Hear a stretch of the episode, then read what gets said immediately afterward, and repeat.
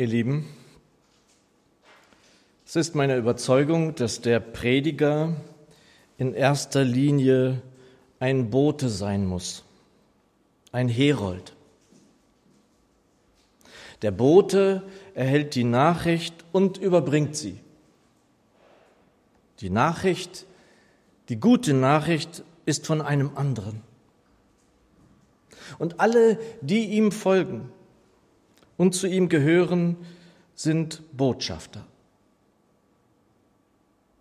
Wir sind Überbringer, wir sind Botschafter, wie es in 2. Korinther 5, Vers 20 heißt, an Christi Stadt, an seiner Stelle. Der Sohn ist zur Rechten des Vaters. Für ihn, für ihn überbringen wir die Botschaft an diese Welt. Wir dürfen erahnen, welche Aufgabe uns da übergeben worden ist. Die Hauptbotschaft ist und bleibt diese gute und lichtvolle Nachricht, das Evangelium. Im neutestamentlichen Wörterbuch von Pastor Ralf Luther heißt es, Evangelium bedeutet gute Botschaft, frohe Nachricht, erfreuliche Mitteilung. Dieser Wortsinn will ernst genommen sein. Evangelium bedeutet im Neuen Testament niemals Lehre, Belehrung, Unterweisung über das Reich Gottes, sondern immer die Botschaft, die Mitteilung vom nahe bevorstehenden und schon erfolgten Kommen des Reiches. Am Donnerstag hier in der Bibelstunde führten wir weiter unsere Arbeit fort in Lukas, Lukas 17 und lasen gleich zu Beginn in Vers 20, die Pharisäer fragten Jesus, wann das Reich Gottes komme. Und darauf antwortete er, das Reich Gottes kommt nicht so, dass man es an äußeren Anzeichen erkennen kann. Man wird auch nicht sagen können, seht, hier ist es oder es ist dort. Nein, das Reich Gottes ist mitten unter euch oder in euch. Noch vor der Bergpredigt ruft der Herr Jesus in Matthäus 4 den Menschen zu, tut Buße, denn das Reich der Himmel ist nahe gekommen. Und dann wird auch immer mal wieder gesagt, dass dann der Himmel die Erde berührt. Und wenn ich so an den Herrn Jesus denke, wie er die Himmel verlassen hat und diese Erde betreten hat, dann passt das auch gut. Doch wenn wir das dann sozusagen auf diesem Wege den Menschen nahebringen, damit werden sie nicht viel anfangen können. Der Beginn des Reiches Gottes, das anbrach, bedeutete so vieles, dass es, wie ich finde, auch in nicht einem Satz zusammenzufassen ist. Es sind zu viele Dinge. Die Mächte des Himmels sind durch den Herrn Jesus gekommen, um die Mächte der Finsternis zu zerstören. Der Tod ist überwunden. Die Sünde ist durch ihn überwindbar. Der Satan wird besiegt sein. Die Botschaft, die alle Welt noch immer hören muss und wir mit ihr, ist das Evangelium, das wir gehört haben. Das Reich Gottes ist unter, ja in euch. Bekennt eure Schuld immer wieder und im Namen des Herrn lasst euch reinwaschen durch das Blut Jesu. Evangelium heißt also, ist Botschaft für diese Welt und immer auch neu für uns. Das Wort für heute soll das Ende des Römerbriefes sein, wenn ihr mitlesen möchtet. Also Römer 16, ganz am Ende, die Verse 25 bis 27. Römer 16, 25 bis 27. Ich lese es uns in der neuen Genfer Übersetzung, wo es heißt, dem Gott, der die Macht hat, euch in eurem Glauben zu festigen durch das Evangelium, die Botschaft von Jesus Christus, die mir anvertraut ist, dem Gott, der uns in dieser Botschaft seinen Plan mitgeteilt hat ein seit undenklichen Zeiten verborgen gehaltenes Geheimnis, dem ewigen Gott, der dieses Geheimnis jetzt enthüllt hat, und in dessen Auftrag es anhand der prophetischen Worte der Schrift allen Völkern bekannt gemacht worden ist, damit sie das Evangelium annehmen und an Jesus glauben. Diesem Gott, der allein weise ist und den wir durch Jesus Christus preisen, gebührt die Ehre für immer und ewig. Amen. Ach danke, Herr Jesus, du bist hier. Du gehst durch die Reihen und willst jeden segnen. Danke, dass wir das wissen dürfen. Du hast uns nicht als Weisen zurückgelassen. Du segnest uns. Nun segne uns dein Wort. Amen. In der Lehre, also auch in der Gemeinde, in der Lehre ist Entscheidung nicht immer nötig. Wir dürfen erkennen, was wir hören, wir dürfen das aufnehmen, wir dürfen uns dadurch erbauen und stärken lassen. Evangelium hingegen ruft aus meiner Sicht in jeder Hinsicht immer zur Entscheidung auf. Das war damals so und das ist heute so. Immer wieder werden wir zur Entscheidung für den Herrn Jesus Christus aufgerufen. Glaubensgehorsam kann man das nennen. Dieser Glaubensgehorsam wird nicht nur erwartet, wenn wir Jesus unser Leben übergeben. Nein, er wird auch erwartet von uns, die wir länger oder gar lange dabei sind. Der Herr ist ganz schlicht und ganz klar und ganz deutlich. Tut Buße, denn das Reich der Himmel ist nahe gekommen. Und das Reich der Himmel ist uns nahegekommen in Jesus. Und ich denke immer, näher geht es dann nicht mehr. Denn wir wissen ja, dass er zum Vater zurückging und uns nicht als Weisen zurückließ, sondern seinen Geist sandte, der in uns wohnt. Das Reich Gottes ist mitten unter euch oder in euch durch den innewohnenden Geist. Reich Gottes ist hier und wird gebaut. Es entsteht durch die Botschafter an seiner Stadt, an seiner Stelle. Und ich fürchte, dass die, die in seiner Nachfolge stehen, oft denken, das geht nur durch die Predigt des Evangeliums. Ja, natürlich werden viele Menschen dadurch erreicht, vielleicht durch das Internet mehr denn je sogar. Doch ich glaube, dass es noch effektiver auf anderem Wege geht. Früher gab es ja oft diesen sogenannten Heiligenschein zu sehen. Auf Abbildungen, Zeichnungen, sogar in Gemälden ist er zu sehen. Einige finden das heute eigentlich eher lustig. Die jungen Menschen sagen strange, also irgendwie weltfremd sozusagen. Doch meine Lieben, denken wir uns doch mal diesen Schein, diesen Ring, der beim Heiligenschein zu sehen ist, mal ganz anders vor. Als einen Ring, der uns sozusagen als Wesen, jedes einzelne Wesen, das in Christus ist, als Person umgibt. Also nicht über dem Kopf schwebend, vielmehr als einen Art Kreis um uns herum. Und dieser Kreis, der variiert er ist da größer und da kleiner.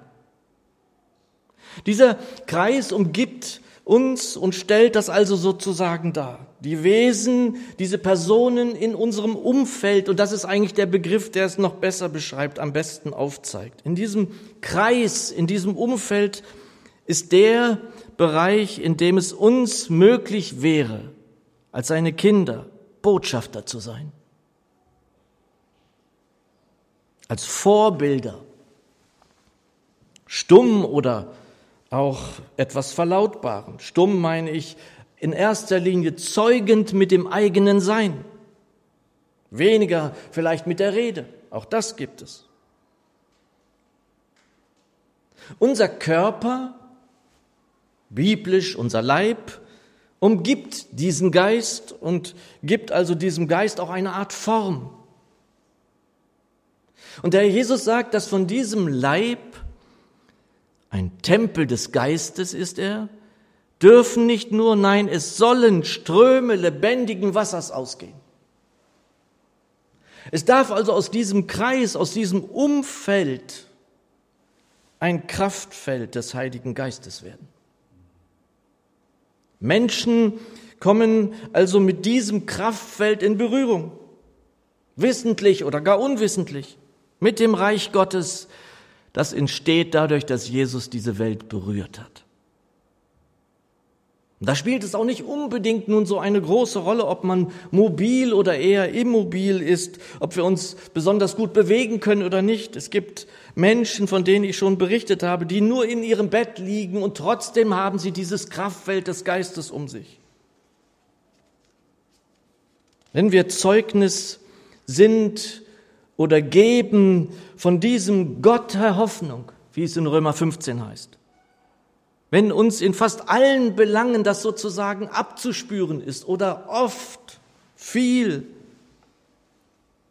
dass wir sozusagen als Frau oder Mann stehen in dieser Welt, unseren Mann stehen, sagt man, aber dennoch nicht bei den Spöttern zu finden sind, nicht bei den Hasspredigern, nicht bei den Zorngeleiteten zu finden sind sondern bei denen, die lebendige Hoffnung haben und leben, weil sie den lebendigen Herrn und Heiland kennen, dann, dann, meine Lieben, dann wird es nicht verborgen bleiben.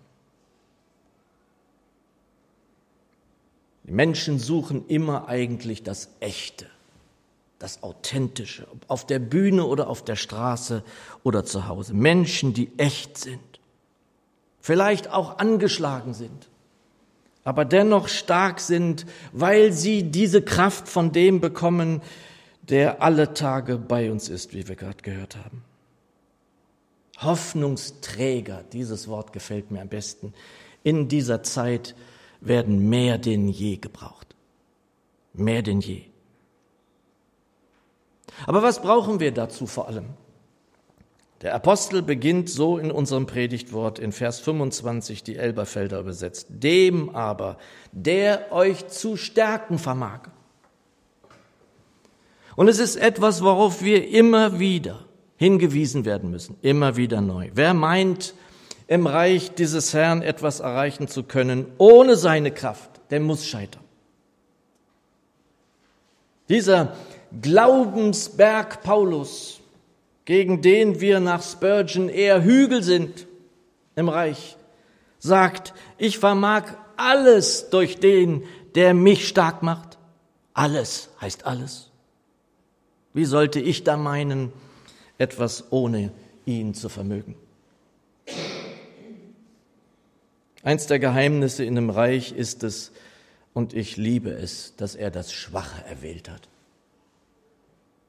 Ja, das Evangelium macht wohl die Schwachen stark, aber wohlgemerkt in ihm. Und wie werden wir nun vornehmlich gestärkt? Und der Apostel meint hier in diesem wunderbaren Wort nicht, dass er ein eigenes Evangelium habe. Es ist eher so, dass dieser Paulus doch dafür steht, dass er diese Botschaft ganz und gar lebt dass er in ihr lebt, dass er durch sie wirkt und arbeitet in ihm. Menge übersetzt, Vers 25. Ihm aber, der die Kraft hat, euch im Glauben festzumachen, nach meiner Heilsverkündigung und der Predigt von Jesus Christus. Und niemand soll sich da täuschen. Deswegen ist es wichtig, das immer wieder zu hören. Wir meinen doch immer irgendwie, wir müssen das selbst hinbekommen. Wir nehmen es uns immer wieder vor, ja, ich brauche noch eine Weile, ich brauche noch eine Zeit, damit ich stärker werde im Glauben. Das ist ein Irrtum. Er ist der Anfänger. Er schenkt das Wollen, er schenkt das Vollbringen und vollendet sogar deinen und meinen Glauben, den wir vielleicht zu erhalten meinen, wenn wir uns ganz besonders darum bemühen. Und es ist auch etwas, was ich schätze, wenn Geschwister ich kenne, die sich darum bemühen, immer wieder, aber es ist nicht der Weg.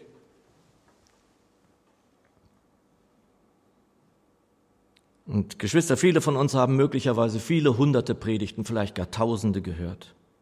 Gefestigt werden wir nicht durch Anstrengung, gewurzelt werden wir nicht durch Bemühen. Vers 25, dem Gott, der die Macht hat, euch in eurem Glauben zu festigen durch das Evangelium, die Botschaft von Jesus Christus.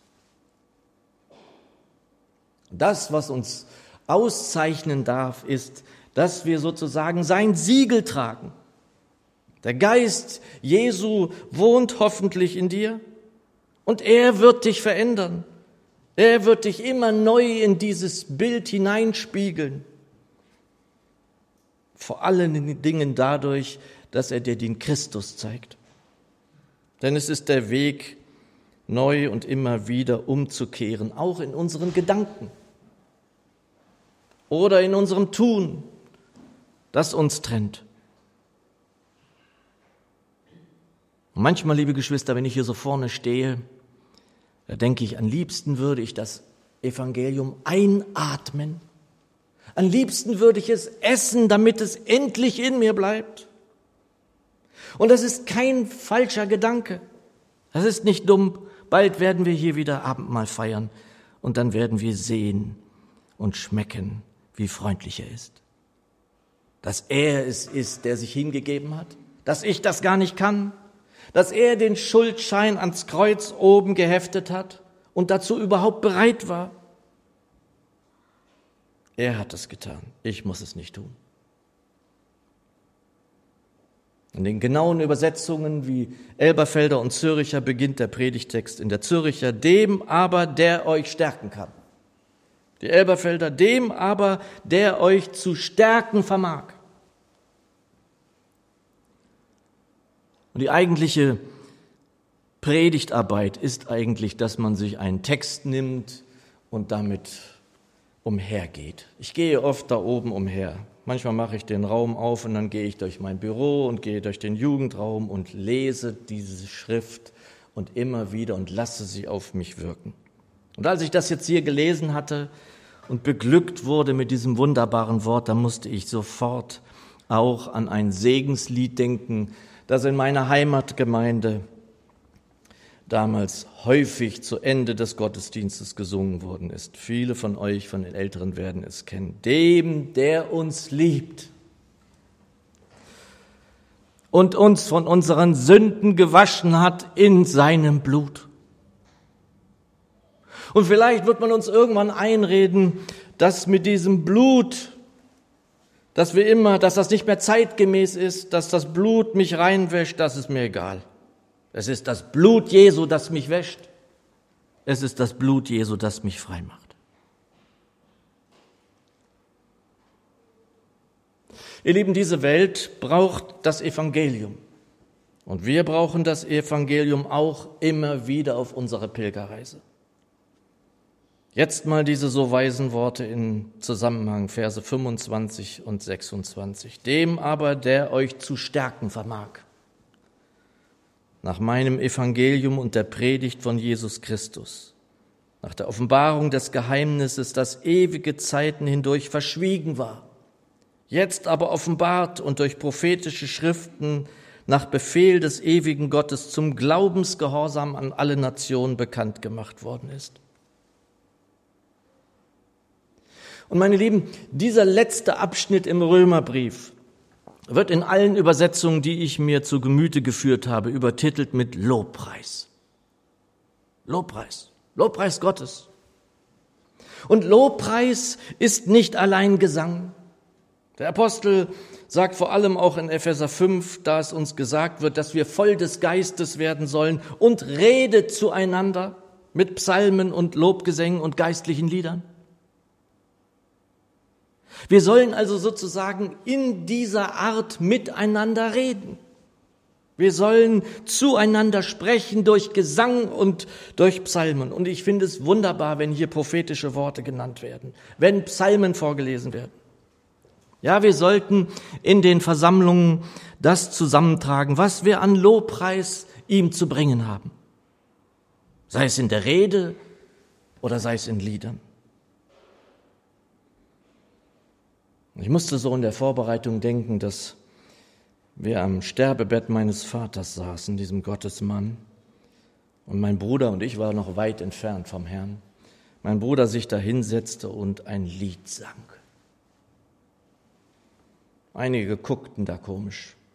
Er stimmte den Lobpreis an. Großer Gott, wir loben dich.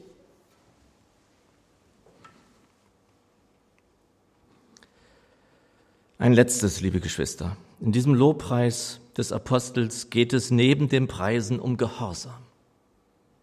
Es ist ein Begriff, der ist nicht sonderlich populär, das stimmt. Doch ohne Entscheidung im Beginn des Glaubens, wie auch in der Nachfolge, geht es einfach nicht. Gehorsam ist Hören und Folgen. Es nutzt dem Kind nichts, wenn es seinen Vater hört. So lauf da nicht über die Straße. Es hört es, aber es tut es nicht. Das nutzt nichts. Das Evangelium hatten wir schon zu Beginn, ruft aus meiner Sicht fast jede Stunde zur Entscheidung auf, ob zu Beginn oder im weiteren Verlauf. Denn wir sind ja keine ferngesteuerten Marionettenpuppen im Reich Gottes. Er hat uns freigestellt. Wir sind frei. Und zwar auf ganz freien, weiten Raum hat er uns gestellt. Und wir entfernen uns möglicherweise täglich immer wieder, auch im Kleinen von dieser Weide. Wie oft gehen wir den Geschäften des Alltags nach und stellen vielleicht in irgendeinem Moment fest, da habe ich irgendwo falsch gelegen. Oder dass wir nicht nach ihm gefragt haben oder nicht so gehandelt haben, wie es ihm eigentlich gefallen würde. Das kann uns in jedem Augenblick geschehen. Aber das sollte uns nicht permanent betrüben.